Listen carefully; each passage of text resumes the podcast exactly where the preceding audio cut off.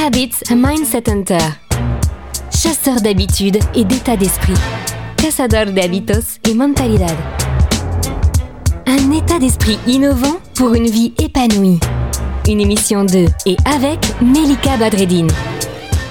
Bonjour les amis et bienvenue à ce podcast, ce podcast présent dans plus de 36 pays aujourd'hui. Grâce à vous les amis, grâce à votre soutien, vos étoiles et vos partages, c'est important pour nous.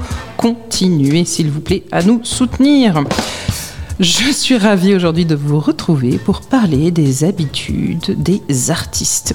Avez-vous envie d'adopter des routines d'artistes? Avez-vous envie de vivre comme un artiste ou de tout simplement vous dire que vous avez envie d'être créatif comme un artiste et ce, en adoptant peut-être certains rituels, peut-être drôles, peut-être bizarres, peut-être marrants, je ne sais pas. En tout cas, notre ami impressionniste euh, Monet, lui, démarrait sa journée avec une andouillette arrosée d'un verre de vin blanc sec. Euh, il faut en avoir envie euh, quand même, mais Claude, lui, faisait ça. Cet homme de la lumière se levait avec le soleil vers 6 heures du matin et allait peindre un petit peu pour déjeuner vers 11h30. Et en tout cas, il commençait sa journée avec cette petite habitude. Alors, avez-vous envie d'adopter cette habitude-là? Je ne sais pas à vous de voir. Vous pouvez aussi vous autoriser la contemplation comme Balthus. Dans son chalet suisse, il vivait entouré de sa femme Setsuko, de ses chats. Il commençait tout le temps sa journée avec des séances de peinture, avec le même rituel. Qu'est-ce qu'il faisait? Il priait, méditait, et devant sa toile, en fumant sa cigarette, cigarette sur cigarette, avec un état contemplatif qui lui permettait ensuite d'enchaîner son art.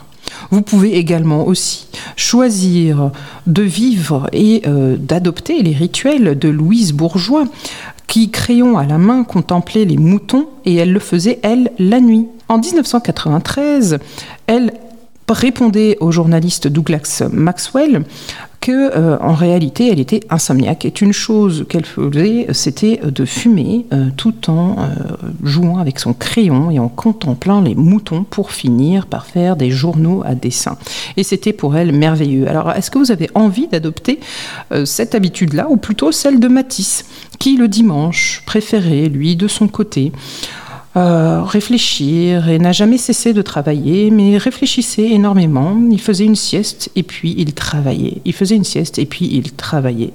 Alors les amis, quelle habitude allez-vous choisir?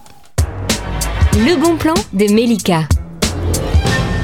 Eh bien, les amis, si vous avez envie d'une bonne hygiène de vie, peut-être que ce serait la rigueur au quotidien de Miro que vous allez adopter. Et puis sa discipline de, de faire. Il faisait du sport, du sport d'abord. Ensuite, il faisait de la, de la, boxe, il faisait de la gymnastique chinoise, euh, pardon, suédoise, de la course à pied, du yoga, de la natation. Il faisait tout ça. Et finalement, il peignait, peignait et peignait. Et tout ça le nourrissait énormément. Mais il faut dire que c'était beaucoup de rigueur quand même. Cette émission est maintenant terminée et comme dit Melika, fuck bullshit, love. Retrouvez l'ensemble des podcasts de Melika sur toutes les bonnes plateformes de streaming. Info, actu, formation, coaching, ouvrages sur melikabadredine.com.